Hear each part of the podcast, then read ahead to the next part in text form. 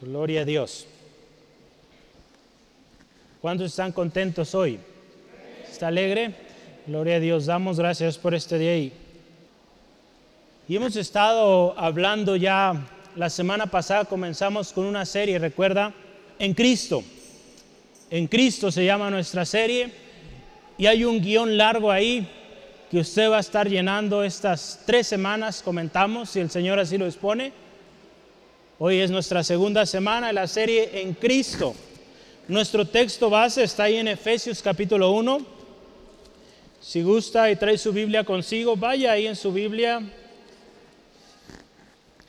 A Efesios capítulo 1, versículo 3 al 14.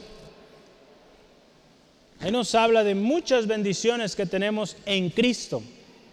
Cada semana estaremos viendo distintas.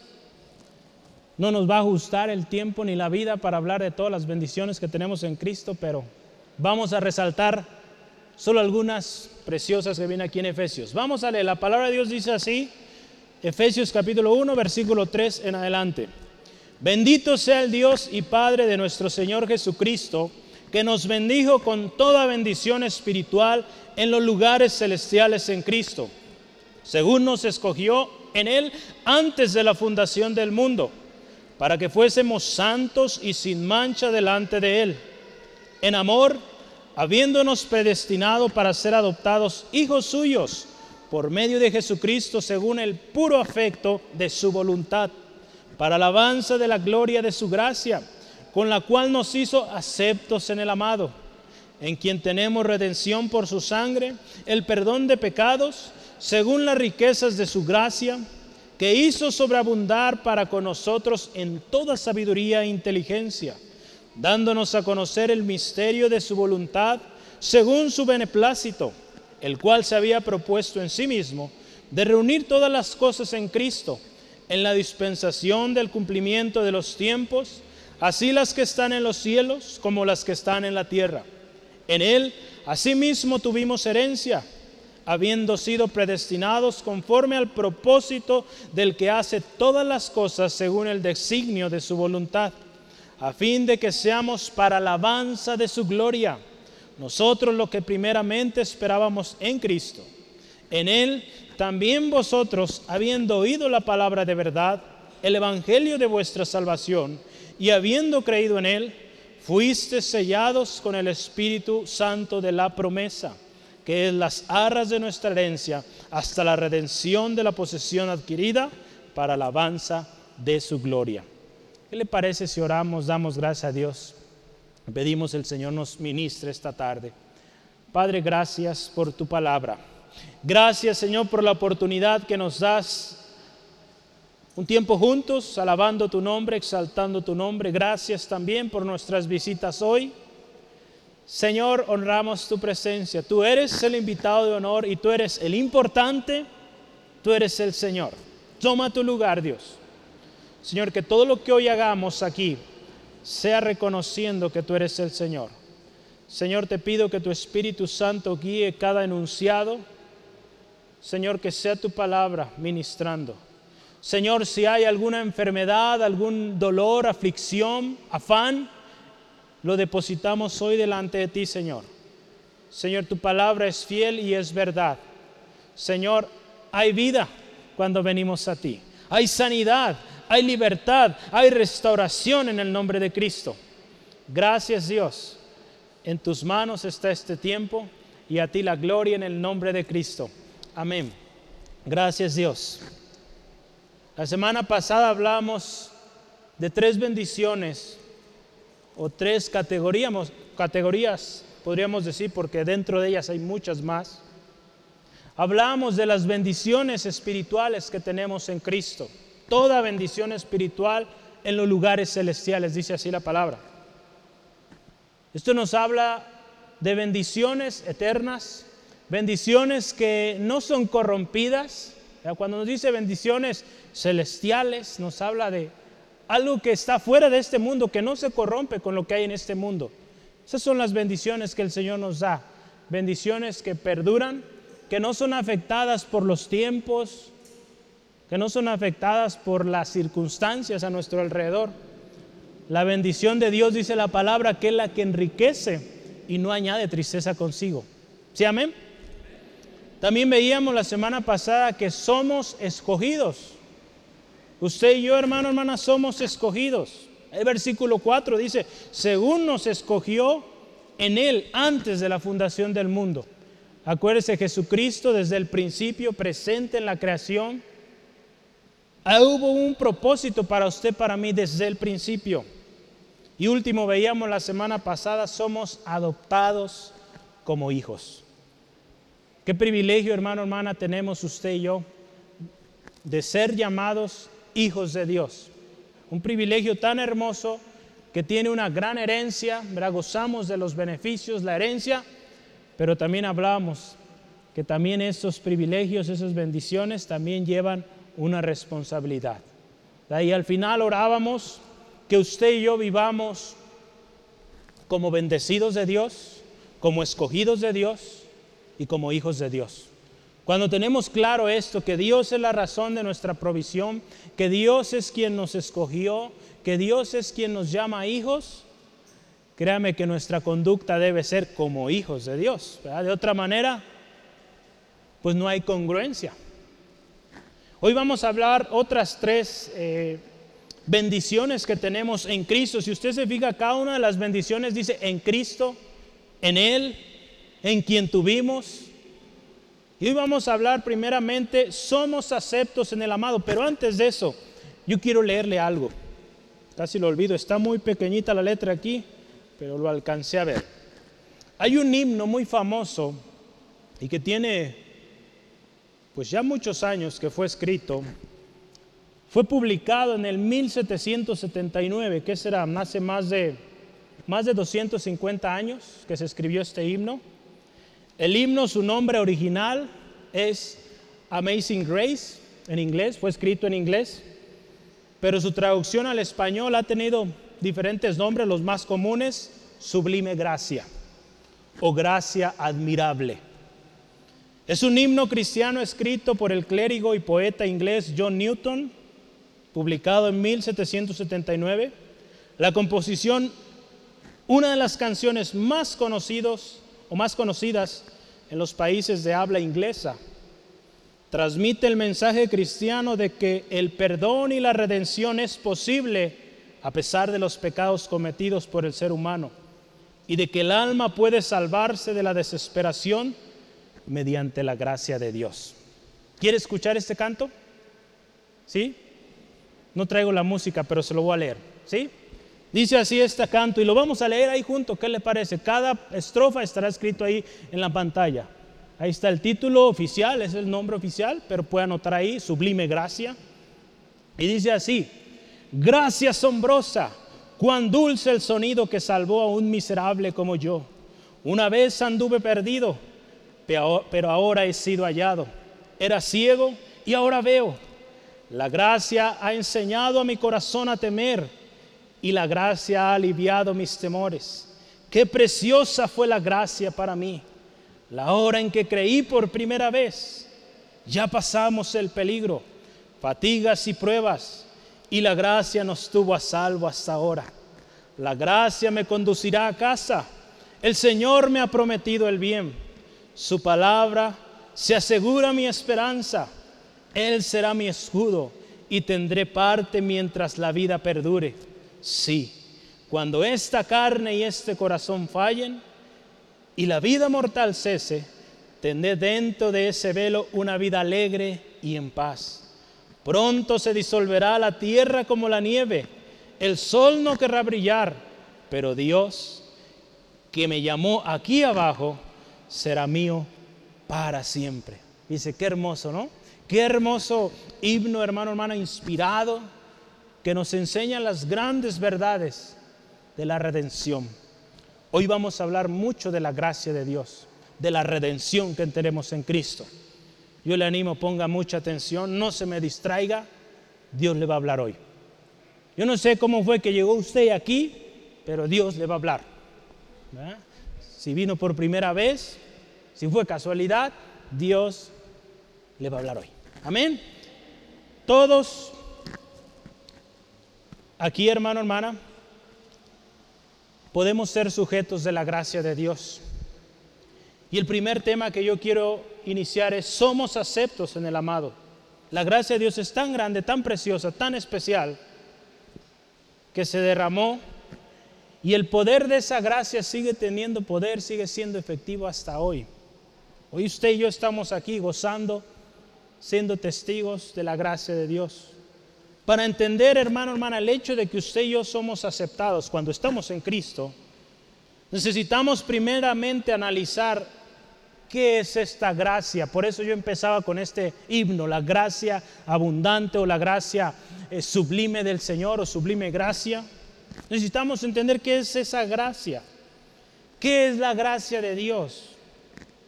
Ahí en Tito 2, 11 dice la palabra de Dios, porque la gracia de Dios se ha manifestado para salvación a todos los hombres. La gracia de Dios tiene poder y tiene influencia para salvación a todo hombre, mujer que ha vivido en la historia. Tiene el poder. En la semana yo escuchaba una serie de estudios y, me llama la atención, ¿verdad? Ha habido todo un análisis filosófico de este tema en particular, sobre la gracia de Dios, sobre la efectividad de lo que Cristo Jesús hizo en la cruz. Hay diferentes posturas, pero lo que sí, y todos concuerdan, es que el sacrificio que Jesucristo hizo en la cruz es suficiente para toda la humanidad. Y no solamente la que se encuentra viva actualmente, toda la humanidad que ha vivido desde el principio. Lo que Cristo Jesús hizo en la cruz es válido y es suficiente que muchos no lo han aceptado, ha sido su decisión y tendrán su lugar en el juicio final. ¿Qué es la gracia de Dios? La gracia de Dios es gloriosa, es grande, es sin igual. La gracia de Dios es gratuita, hermano, hermana. No se gana, no se compra. Es misericordia de Dios derramada de manera soberana.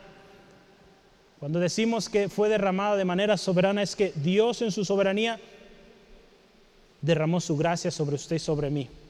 Palabra de Dios ahí en Efesios, si me acompaña, versículo 2, capítulo 2, perdón, versículos 8 y 9. Dice así, porque por gracia sois salvos por medio de la fe, y esto no de vosotros, pues es don de Dios, no por obras para que nadie se gloríe. Lo que Dios hizo en nosotros, yo creo que cada uno de los que estamos aquí presentes somos testimonios de lo que Dios hace y créame que si analizamos cómo era nuestra vida antes de venir a Cristo, cómo es nuestra vida todavía hoy, Dios es grande, misericordioso y su gracia abunda. Porque nos sigue perdonando. Aun cuando fallamos, Él sigue siendo fiel.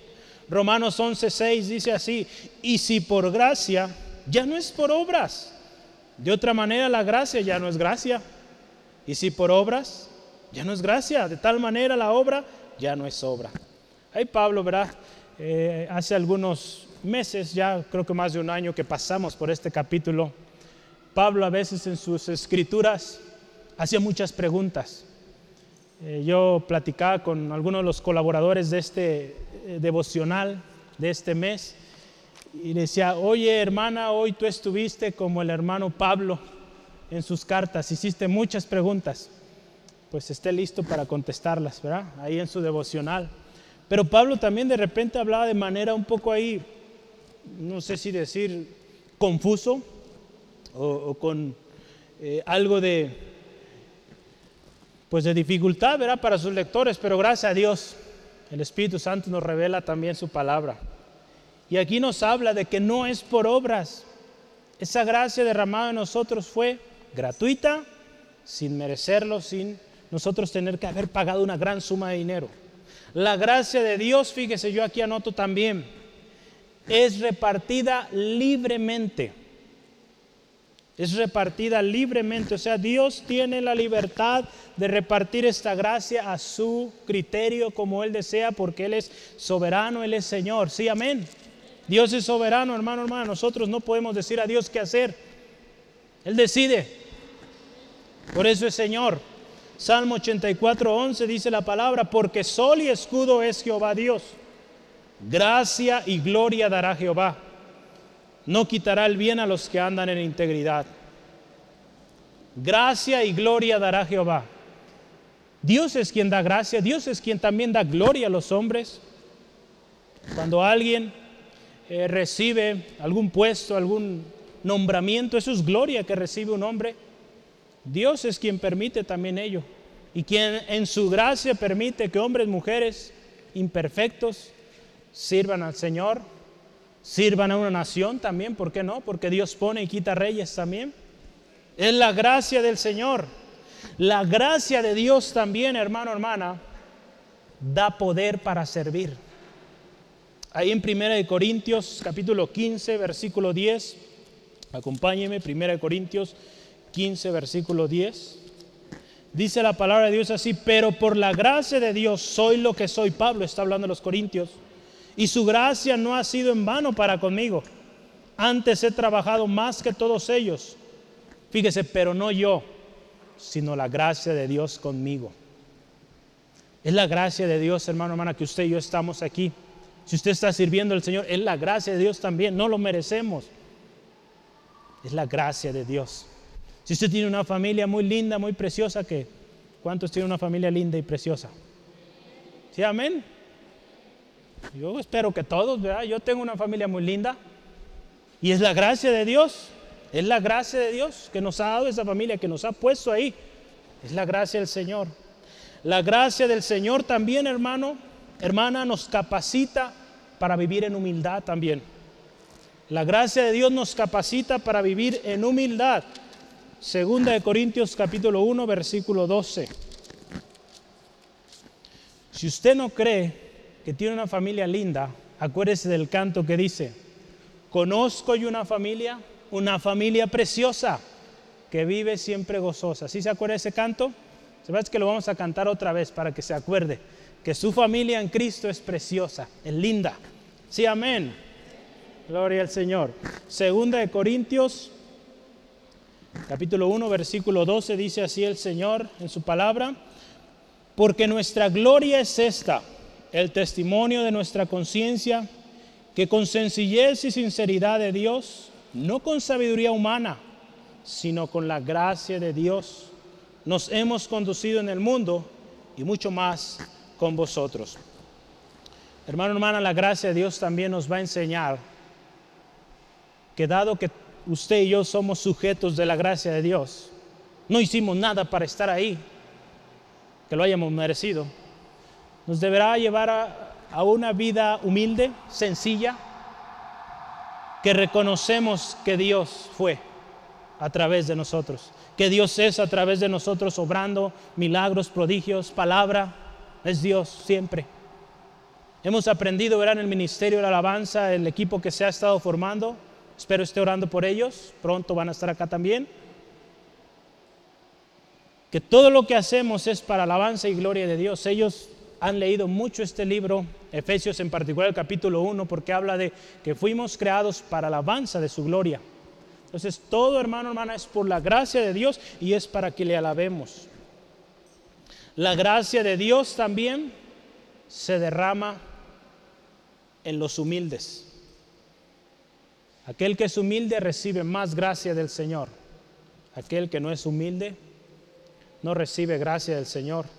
Primera de Pedro 5:5 dice, Dios resiste a los soberbios, pero da gracia al humilde o a los humildes.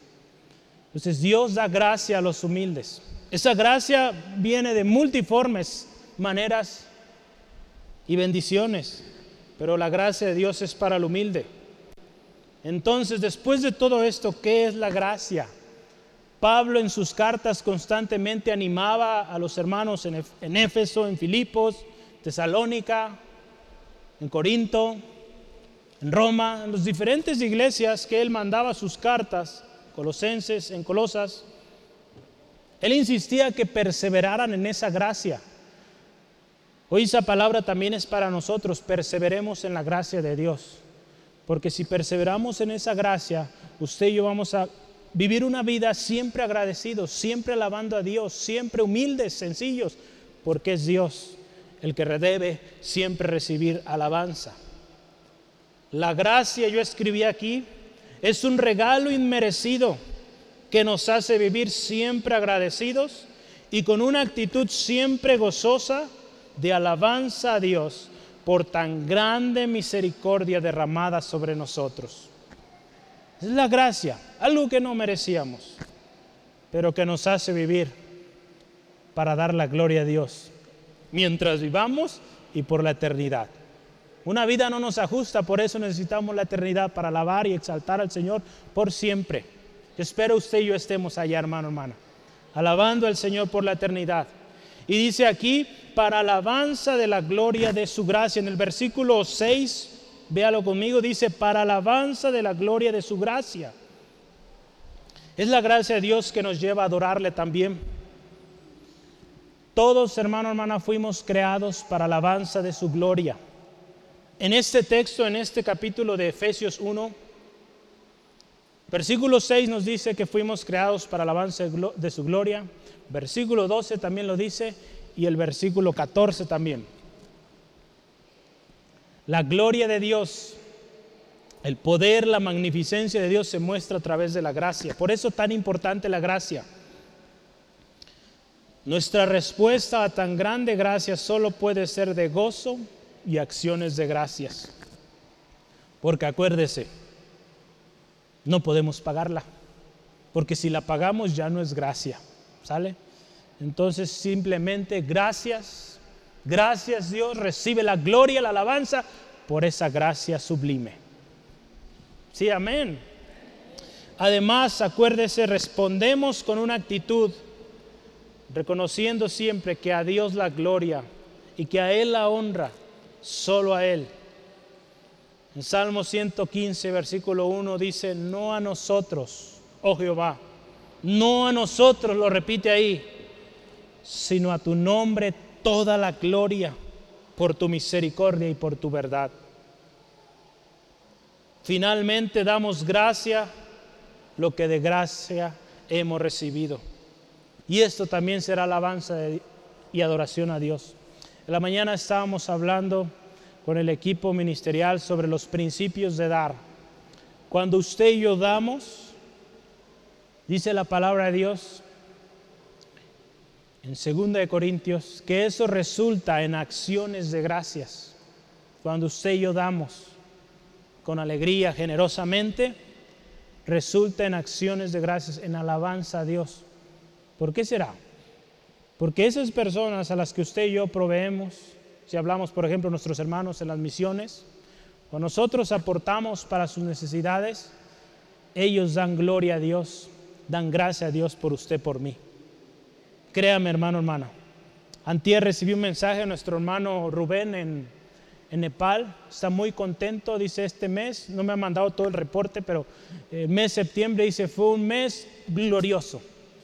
Me dice, fue de mucha bendición en el ministerio acá en Nepal.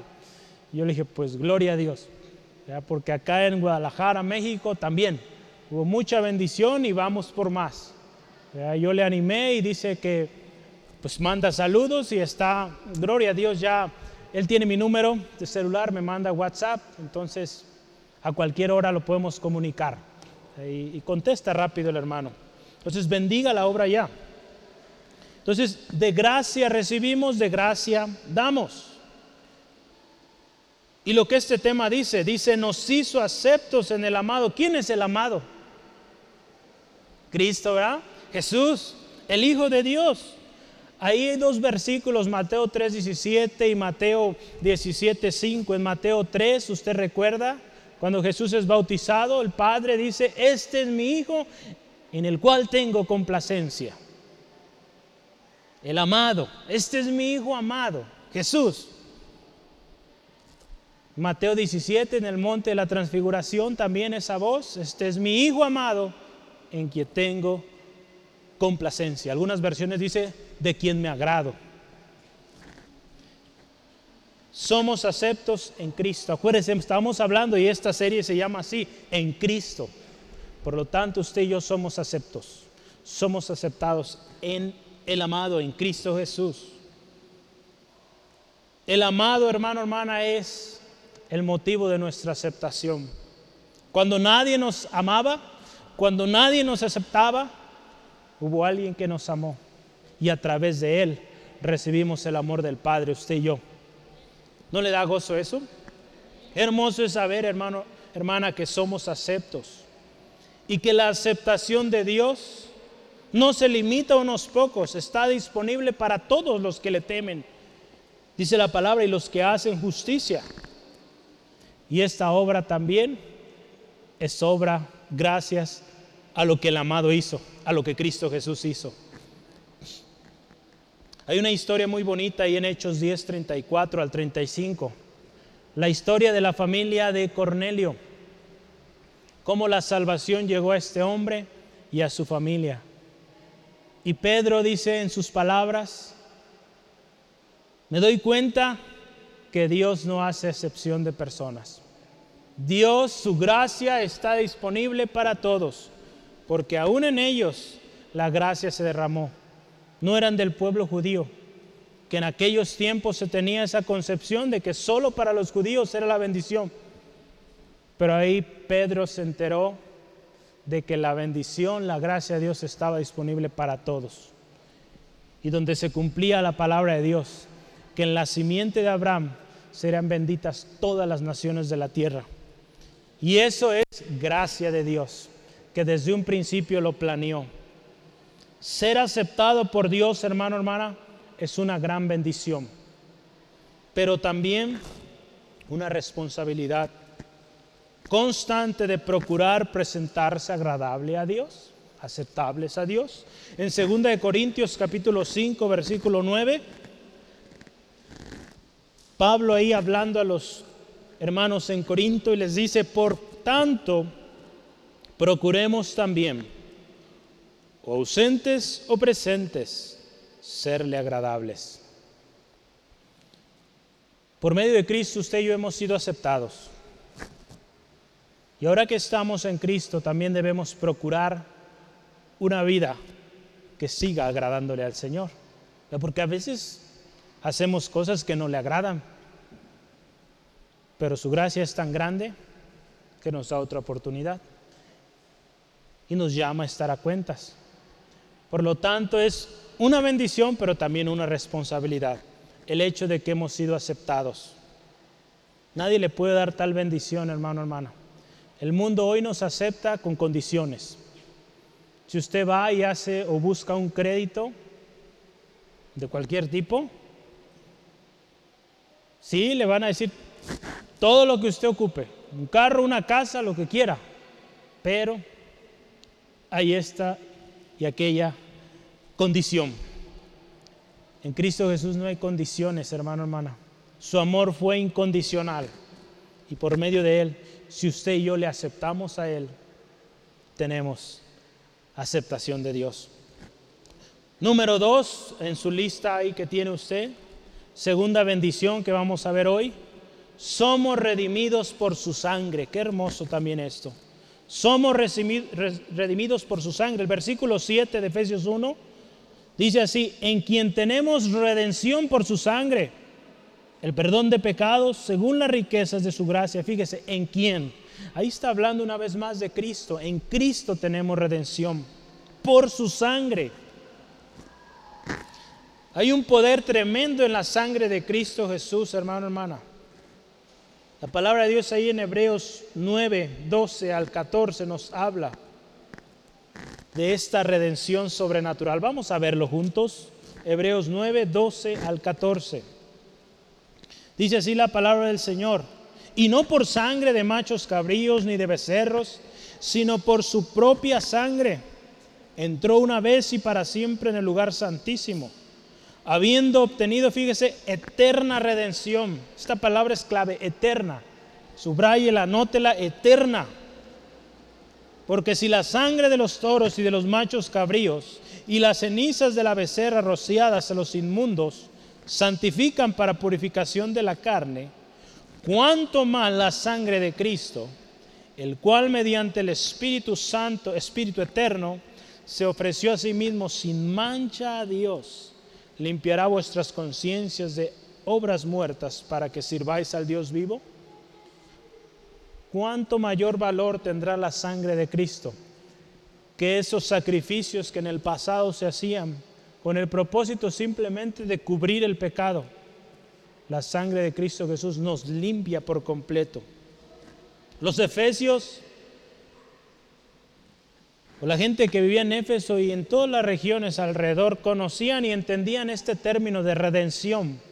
Hoy en día, probablemente nuestra cultura ya no es muy común el tema de redención, porque ya al menos somos considerados un, un pueblo o un país donde no hay esclavitud, que sabemos que pues sí lo hay en algunos lugares todavía, pero en general no hay esclavitud, por lo tanto este tema o, palabra redención no es muy común, pero en aquellos tiempos había esclavitud, había siervos. Y para obtener la redención, un siervo, o sea, para ser libre, se requería pagar un precio un precio muy alto. El pueblo de Israel también lo entendía, porque cada cierto tiempo, o dependiendo aún del pecado que cometían, tenían que ofrecer un sacrificio con el propósito de redimirse del pecado que habían cometido. La palabra de Dios dice, hermano, hermana, que sin derramamiento de sangre no hay perdón de pecados. Hebreos 9:22. Para que usted y yo pudiéramos ser libres del pecado, pudiéramos ser perdonados, se necesitaba un sacrificio, un sacrificio perfecto. Cristo lo hizo. Y por eso es que en Cristo somos redimidos. La sangre que se derramaba en el Antiguo Testamento representaba ese sacrificio en lugar del que había cometido. Pero este sacrificio, acuérdese, no era suficiente no quitaba el pecado, solo lo cubría. Hebreos 10, 1 al 3. Vamos a verlo para que vea usted ahí con sus ojos. Hebreos, vea usted el pasaje, puntos. Hebreos 10, versículos, dice 1 al 4, es el 1 al 3, vamos a ver. Porque la ley teniendo la sombra de los bienes venideros, no la imagen misma de las cosas, nunca puede, fíjese, nunca puede, por los mismos sacrificios que se ofrecen continuamente cada año, hacer perfectos a los que se acercan. Por más sacrificios que hicieran, no había ese estado de perfección, ese estado que usted y yo gozamos por el sacrificio de Cristo. De otra manera, fíjese, cesarían de ofrecerse. Si esos sacrificios fueran suficientes, ya no hicieran sacrificios, pero seguían haciéndolo porque seguían pecando. Pues los que tributan este culto limpios una vez no tendrían ya más conciencia de pecado. Pero en estos sacrificios cada año se hace memoria de los pecados. Vamos a leer versículo 4, ¿sí? Porque la sangre de los toros y los machos cabríos no puede quitar los pecados. No podía quitar los pecados del hombre. Fue hasta cuando Jesucristo, el Cordero sin mancha, sin contaminación, que fue ese sacrificio perfecto, ese sacrificio vicario. Vicario significa uno en lugar de otro. Nosotros merecíamos el castigo, pero Cristo fue el que tomó nuestro lugar. Y qué glorioso, hermano, hermana, porque gracias a su sangre derramada fuimos redimidos por completo y sin necesidad de más sacrificios. En el Antiguo Testamento usted vea, se requerían hacer sacrificios constantes porque no eran limpios por completo. En Hebreos capítulo 7, versículo 26 al 27, dice la palabra del Señor así, porque tal sumo sacerdote nos convenía, fíjese, santo, inocente, sin mancha, apartado de los pecadores y hecho más sublime que los cielos que no tiene necesidad cada día como aquellos sumos sacerdotes de ofrecer primero sacrificios por sus propios pecados y luego por los del pueblo, porque esto lo hizo una vez, fíjese la validez, y para siempre, ofreciéndose a sí mismo. Porque la ley constituye sumas sacerdotes a los débiles hombres, pero la palabra del juramento posterior a la ley y al Hijo, hecho perfecto para siempre. Leí también el 28.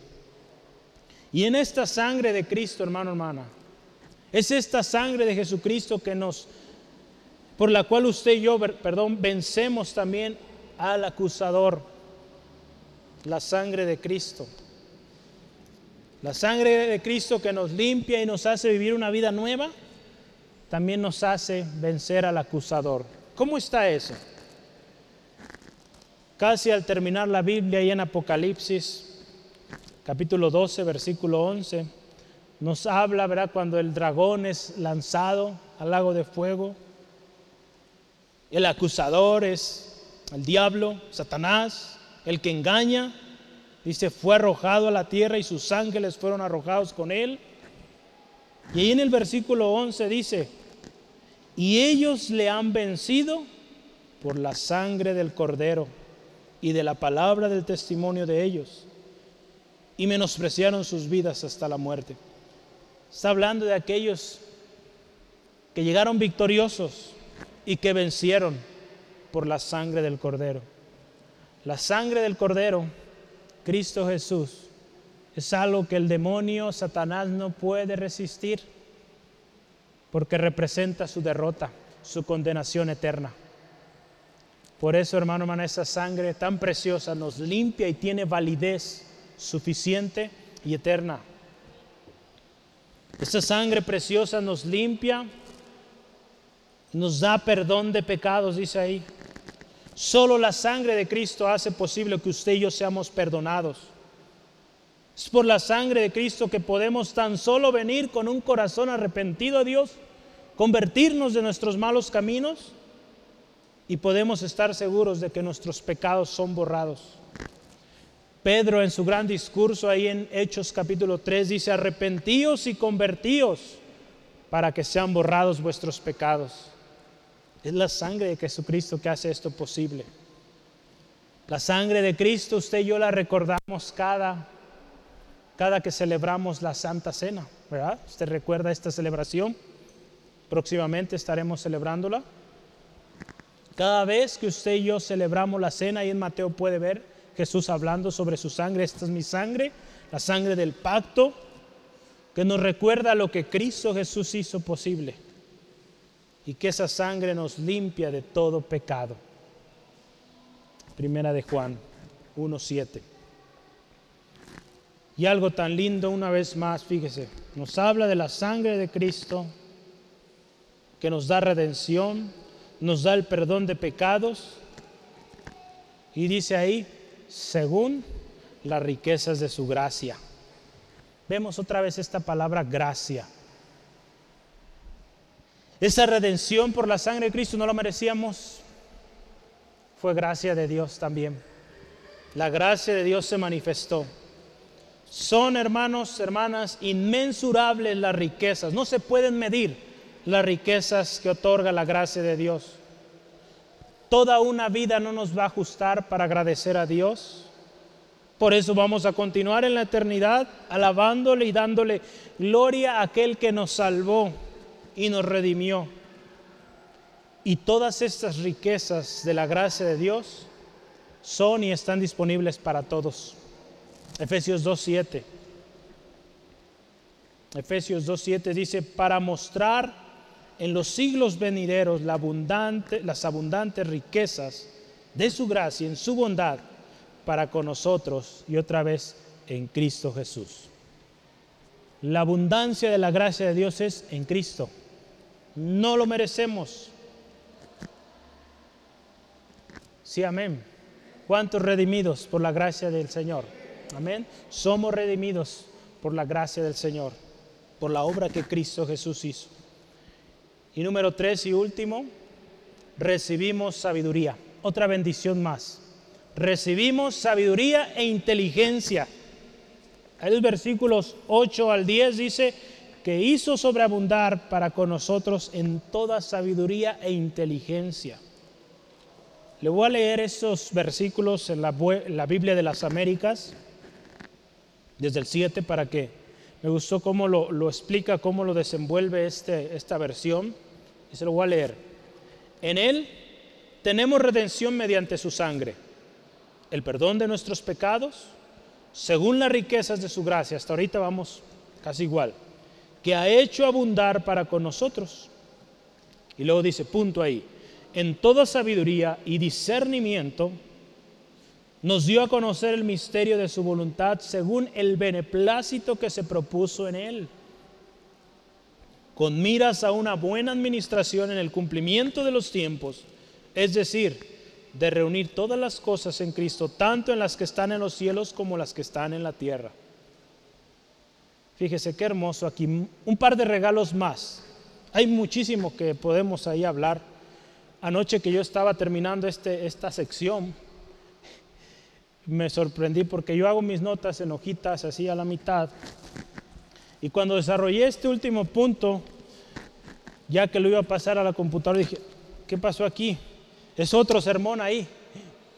Dije, no, no va a haber tiempo para ajustar, para explicar todo esto. Entonces tuve que compactarlo un poquito. Yo le animo, pida eh, al Señor, le abra su entendimiento y pueda aprender más de las riquezas que hay ahí.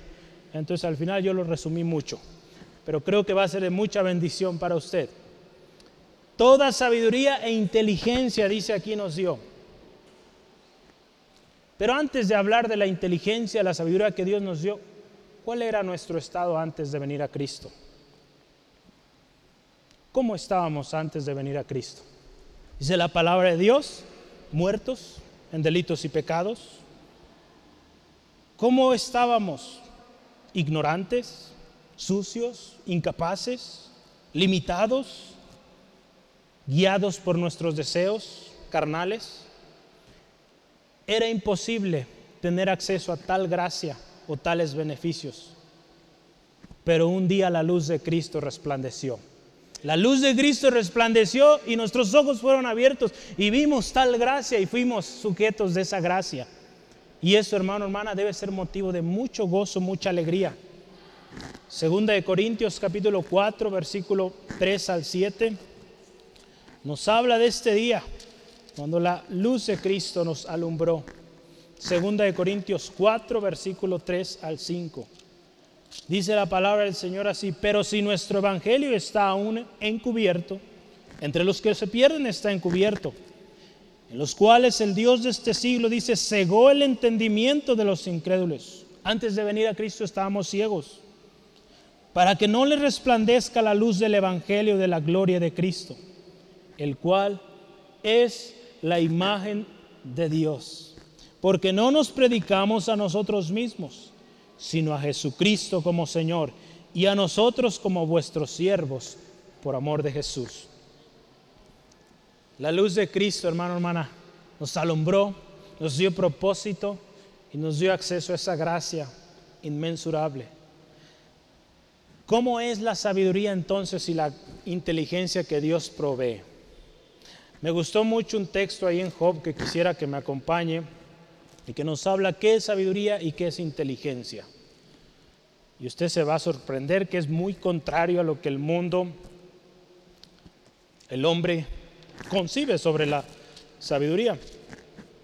Job 28, 28 dice así, y dijo al hombre, he aquí que el temor del Señor es la sabiduría y el apartarse del mal, la inteligencia. La sabiduría verdadera es temer a Dios. La inteligencia verdadera es apartarse del mal. Pero aquel que es inteligente se aparta del mal, es librado, es bendecido. Por eso debemos buscar que el Señor nos dé sabiduría e inteligencia. La sabiduría e inteligencia son bienes que debemos procurar antes que cualquier otro bien material. Y fíjese quién lo escribió, Salomón, ahí en los Proverbios capítulo 4, versículo 7, un hombre muy sabio, enriquecido en gran manera, y él escribe estas palabras, Proverbios 4, 7. Sabiduría ante todo adquiere sabiduría.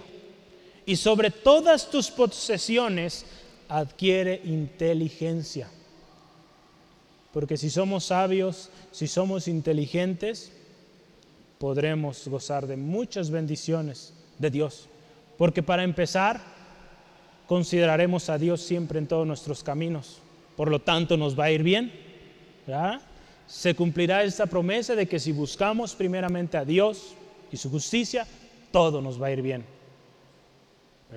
Si nos apartamos del mal, pues también definitivamente nos apartaremos de todo aquello que causa dolor, que causa destrucción, que causa condenación. La sabiduría constituye un buen fundamento para nuestra vida. ¿Cómo está esto? Ahí en Mateo 7:24, usted recuerda esta historia que Jesús enseñó. Y él decía así que cualquiera que oye estas palabras y las pone por obra, dice Jesús que le comparará al hombre prudente o al hombre sabio que edificó su casa sobre la roca. Entonces el ser sabio delante de Dios es alguien conocido por Dios como un hombre prudente, un hombre que tiene un buen fundamento. Gloria a Dios porque aquí hay muchos sabios y sabias, amén. Que estamos poniendo a Cristo como fundamento. Pongamos a Cristo en el fundamento de nuestra vida, nuestra familia y créame que hay bendición las lluvias, las tempestades no harán caer su casa porque el fundamento está bien puesto. La palabra de Dios es fuente de toda sabiduría y toda inteligencia. Unas palabras que Pablo decía a Timoteo, dice que desde niño conociste las sagradas escrituras. Ve ahí, eh, segunda de Timoteo 3:15. Este devocional justamente recordando ayer que hacía la, revisión final, habla mucho de la enseñanza en los hijos. Yo le animo, léalo. Está teniendo problemas para educar o para enseñar a sus hijos. Vea este devocional, hay mucho consejo ahí. Palabra de Dios. Y Timoteo es un ejemplo que yo le animo, sígalo. Y dice así en, en 2 Timoteo 3:15 y que desde la niñez has sabido las sagradas escrituras, las, las, cuales, fíjese, te pueden hacer sabio para la salvación por la fe que es en Cristo Jesús. El hecho de que alguien desde pequeño conozca la palabra de Dios, sea instruido en la palabra de Dios, será un hombre o una mujer sabio, sabia. Cuando nosotros consideramos la palabra de Dios, ¿quiere que su hijo, su hija sea sabio, sabia? Instruyalo en la palabra, dé consejos de la palabra y ese niño, esa niña van a ser sabios. Porque aunque el doctor diga lo que diga, si ese niño confía en lo que él está aprendiendo de la palabra, ese niño va a ser sabio. Se lo digo con el corazón y como testimonio vivo. Por la gracia de Dios yo nací eh, después de tiempo. Un doctor dijo a mamá, ese niño no va a aprender, no va a saber no va a poder hacer la escuela. Gloria a Dios. Ese niño hoy está aquí dando testimonio de la gloria de Dios. Que la gracia del Señor se manifiesta y cuando creemos su palabra, que Él da sabiduría al que le pide, créame que Él lo hace. Yo a los pequeñitos cuando platico con ellos y me dicen que está muy difícil la escuela, pídale a Dios. Él le va a dar sabiduría. Y esfuércese, esfuércese, sí se puede. Sí se puede porque Dios es quien da la sabiduría y su palabra es la fuente de nuestra sabiduría.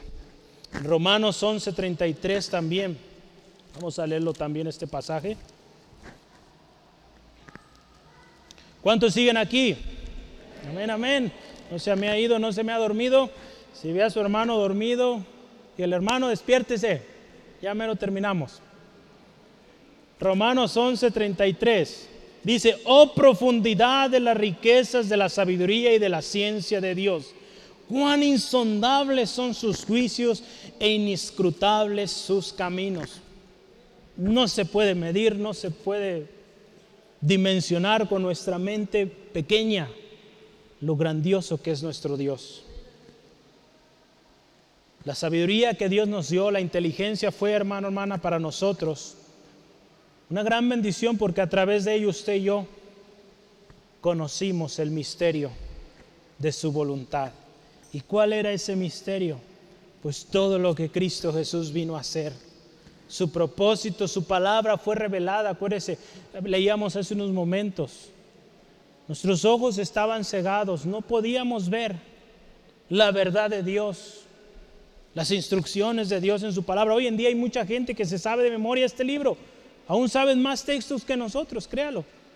Pero sus ojos no han sido abiertos. Y eso que saben de memoria, no es para ellos bendición, no es para ellos vida, porque sus ojos no han sido abiertos. Pero cuando Cristo vino a nosotros, abrió nuestros ojos y podemos ver la gran bendición, el propósito de Dios. Ahí en nuestro texto dice que fue según el beneplácito, o sea, según la voluntad propia de Dios. Es algo que Él ya había propuesto. El misterio, lo que Dios quería hacer en la humanidad fue revelado. Y dice que todas las cosas serían reveladas en Cristo. Todas las cosas, hermano, hermana, fueron reunidas en Cristo. Es decir, toda la historia tiene su sentido y su propósito en Cristo. Si usted ve toda la historia, el Antiguo Testamento, los sacrificios, símbolo de lo que Cristo Jesús haría, esa redención única, completa, eterna. Todo lo que Cristo Jesús hizo, hermano, hermana, las profecías en Cristo se cumplieron. Tanto el cielo como la tierra dan constancia misma de que Cristo era quien venía a cumplir el propósito y que también Cristo viene otra vez, dice la palabra. La misma tierra gime por ese día. La humanidad entera, hermano, hermana, puede y solamente entenderá su propósito en Cristo. Solamente así, hermano, hermana. De otra manera estaremos errantes buscando aquí y allá, oportunidad aquí y allá, y no vamos a encontrar si no estamos en Cristo. Cristo es el motivo. Cuando venimos a Cristo encontramos la gracia de la salvación, recibimos sabiduría e inteligencia para vivir una vida que le agrada, una vida honrosa, con propósito y muy importante, siempre da gloria a Dios. Yo quiero terminar cerrando la conclusión en Cristo, recordando lo que hemos visto. Somos bendecidos con toda bendición espiritual. Somos escogidos, somos adoptados como hijos. Hoy vimos, somos aceptados en el amado. Somos redimidos, número 5, en su sangre. Y número 6, recibimos sabiduría e inteligencia. Acuérdese, nuestra aceptación, todo lo que hoy vimos y las bendiciones de la semana pasada que meditamos fue por gracia de Dios.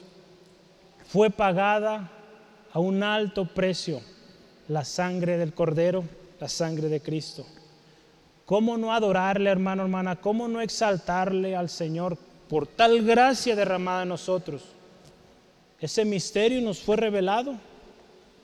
El propósito de Dios nos fue revelado. ¿Cómo no proclamarlo? ¿Cómo no compartir con otros esa gracia que el Señor nos dio? Todo fue por gracia, no lo, no lo merecíamos. Fue la soberana, grandiosa, poderosa voluntad de Dios. Acuérdese, todos fuimos creados con un propósito. Fuimos creados, incluida los animalitos, los seres vivientes, la misma tierra, las estrellas, todo lo que vemos arriba en el cielo, todo fue creado para hacer constancia de que Dios es poderoso, de que Dios es sublime, soberano. En Cristo y solo en Cristo tenemos todas estas y muchas más bendiciones. Yo le pregunto hoy, ¿no las tiene? ¿No tiene esas bendiciones? Usted podrá preguntarse, pues hoy, hoy oigo muchas bendiciones, pero yo no estoy teniendo ninguna de ellas. ¿Siente que algo le falta en su vida? ¿Que no está viviendo esta vida plena que hoy hemos platicado y que seguiremos la próxima semana conversando? Yo le animo, venga a Cristo hoy. Si usted se considera un creyente, venga a Cristo.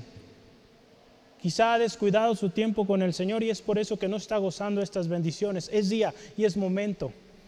Hace algunas semanas hablábamos, es ahora o nunca cuando tenemos que venir a Cristo, estar a cuentas delante de Dios. Ven a Cristo, arrepiéntete y tus pecados serán perdonados. Ven a Cristo y serás libre de toda vergüenza. Ven a Cristo y entenderás el propósito que Dios tiene para tu vida. No eres casualidad, pero necesitas venir a Cristo para entender por qué estás aquí, por qué estás en esa familia, en ese, en ese trabajo, en ese lugar. Ven a Cristo hoy. ¿Por qué no cierra sus ojos ahí donde está y meditamos cuán grande es la gracia de Dios que fue derramada en nosotros. Tan grande es su misericordia que no lo merecemos. Cuán sublime gracia que nos rescató, nos redimió. No podemos hacer otra cosa más que rendirnos por completo a Él, decirle gracias, permanecer haciéndolo hasta el final y aún por la eternidad, alabarle porque Él ha sido bueno. Yo le animo en esta tarde, dele gracias al Señor por ese don incomparable, esa gracia preciosa que se derramó en nosotros. Porque gracias a su misericordia, usted y yo hemos sido aceptos. Cuando nadie le aceptaba, y si aún usted está viviendo en rechazo, venga Cristo en Él usted es aceptado, aceptada. Cuando todos le rechazan y le dicen, no sirves, eres un despropósito, Dios le dice, con amor eterno te he amado y he prolongado mi misericordia para ti. Venid hoy estemos a cuentas, dice el Señor. Si hay pecado en nosotros, pedimos perdón Llegaremos a ser limpios, dice la palabra, como la blanca lana, como la blanca nieve, limpios, con una pureza que nadie más nos puede dar. Y todo esto es gracias a la sangre preciosa del Cordero, Jesucristo. Pero necesitamos venir a Cristo. Si hemos descuidado su presencia, hoy es el día también de estar a cuentas y decirle, Señor, perdónanos. Perdóname por haberme apartado de tu palabra. Perdóname por haber vivido una vida a mi manera, bajo mis conceptos, bajo mis términos. Señor, hoy reconozco que es tu gracia, no son mis obras, no es mi conocimiento, mis habilidades, es tu gracia y es tu alabanza. A ti te alabo, a ti te exalto. Señor, gracias por esa misericordia tan grande derramada en nosotros. Señor, queremos honrarte, queremos alabarte, queremos entregarte todo. Que tú seas el Señor de nuestras vidas, el Señor en nuestro hogar, en nuestra familia. Señor, sé tú y no nosotros. Señor, ayúdanos también a permanecer fieles. Esa gracia tan preciosa que derramaste en nosotros nos lleve a vivir humildes, siempre dando gracias, reconociendo que tú eres Dios. Que nos lleve también a vivir vidas en servicio a los demás, servicios para tu, en servicio a tu obra y también dando de gracia lo que de gracia hemos recibido. Tanta gracia derramada, Señor, no fue para enriquecernos a nosotros mismos, sino para que de ahí bendigamos a otros. Señor, ayúdanos a ser responsables con esa gracia que nos has dado. Señor, nos has dado sabiduría, nos has dado inteligencia para entender tu propósito esa misma sabiduría nos lleve también a ser buenos administradores de esta gracia que se nos ha otorgado. Señor, gracias. Que vivamos, que cada uno de los que estamos aquí vivamos como aceptos en el amado.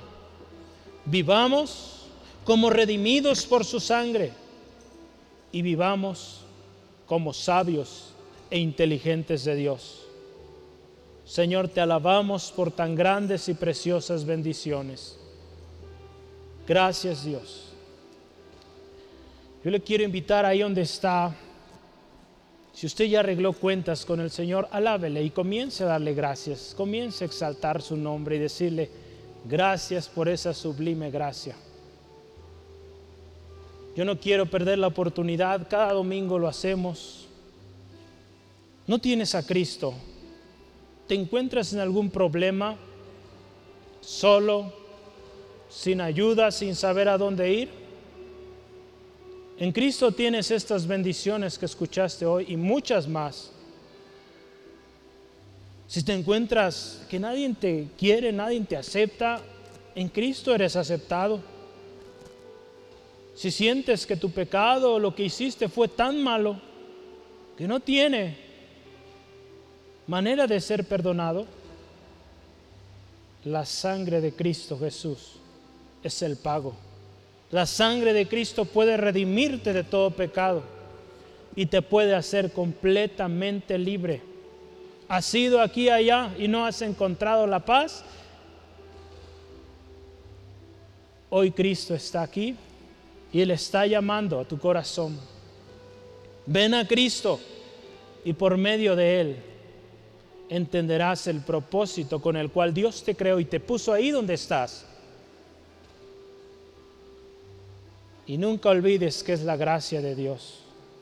Si hoy tú lo quieres hacer, quieres un cambio en tu vida, estás cansado de lo mismo, dile hoy con todo tu corazón, dile así, Señor Jesús, te necesito. Señor Jesús, reconozco que soy pecador y que no puedo, no merezco el perdón de Dios por lo que he hecho. Pero yo he escuchado que Cristo, tu sangre preciosa, limpia. Yo quiero eso. Señor Dios, perdóname, limpia mi corazón. Hoy yo reconozco a Jesús como mi único y suficiente Salvador personal. Yo decido hoy esto y me comprometo a buscar tu presencia a buscar honrarte cada día de mi vida y vivir como amado, como acepto, como redimido y siendo un buen administrador de esta gracia que me has dado. Señor, gracias porque me ayudas a vivir humilde, sirviendo, compartiendo de esta gracia. En el nombre de Jesús. Amén, amén. Gloria al Señor. Si usted hizo esta oración, no olvide que es gracia. Es gracia de Dios. No importa lo que hayamos hecho, es su gracia. Gratuito, sin costo, pero sí con un compromiso de servirle y adorarle por siempre.